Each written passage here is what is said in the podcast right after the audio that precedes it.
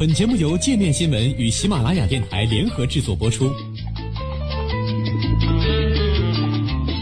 界面新闻五百位 CEO 推荐的原创商业头条，天下商业盛宴尽在界面新闻。更多商业资讯，请关注界面新闻 APP。巴菲特，美国经济的问题在于像我这样的人太有钱了，凭借着七百五十一亿美元的净资产。不过，希尔哈萨维公司 CEO 沃伦·巴菲特呢，被奉为是史上最成功的投资者之一。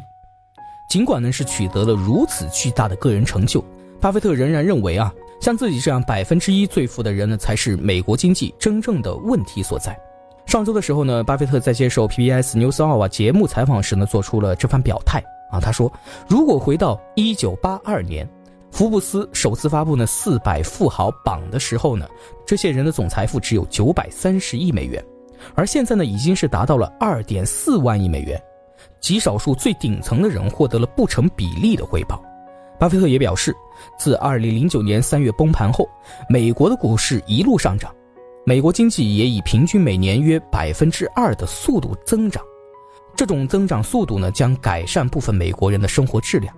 但是经济发展的好处都让超级富豪占有了，很多普通工薪阶层的生活陷入困境。于是呢，他又说，并非所有美国人都过得不错。美国劳动力自动化和数字化的速度超过了员工接受再培训的速度。巴菲特称，我们总是看到就业的变化。想一想，一八零零年，需要百分之八十的劳动力才能够生产出满足整个国家需要的食品。而现在呢，只需要不到百分之三。真相是什么呢？真相就是市场体系使劳动力流动起来，总是会有错配。随着经济发展，资源将被重新分配。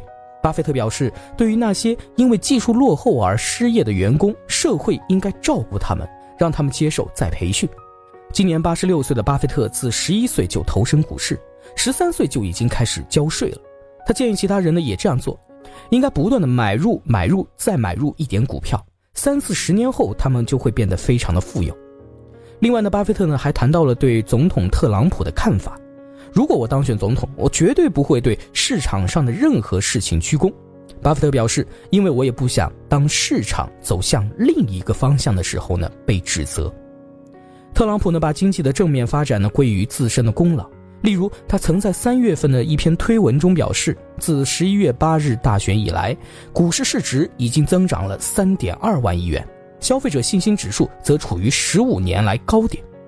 彭博社表示，股市大涨是因为投资者乐观预期特朗普的减税和基建计划将刺激经济增长，即使他的政策议程一部分陷入停滞，市场仍在创纪录水平徘徊。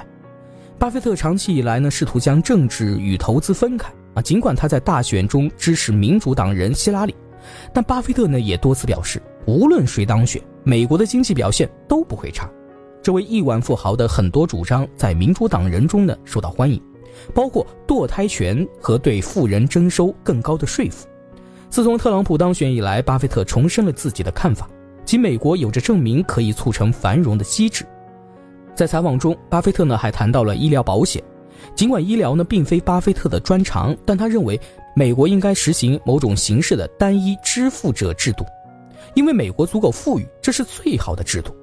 国会共和党人最新版本的医改提案旨在取消对个人必须购买医保的强制性要求，以及大砍给医疗补助计划的拨款。上周考虑到无法获得足够赞成票。参议院多数党领袖麦康奈尔宣布，将原定上周的投票推迟至七月四号独立日假期之后。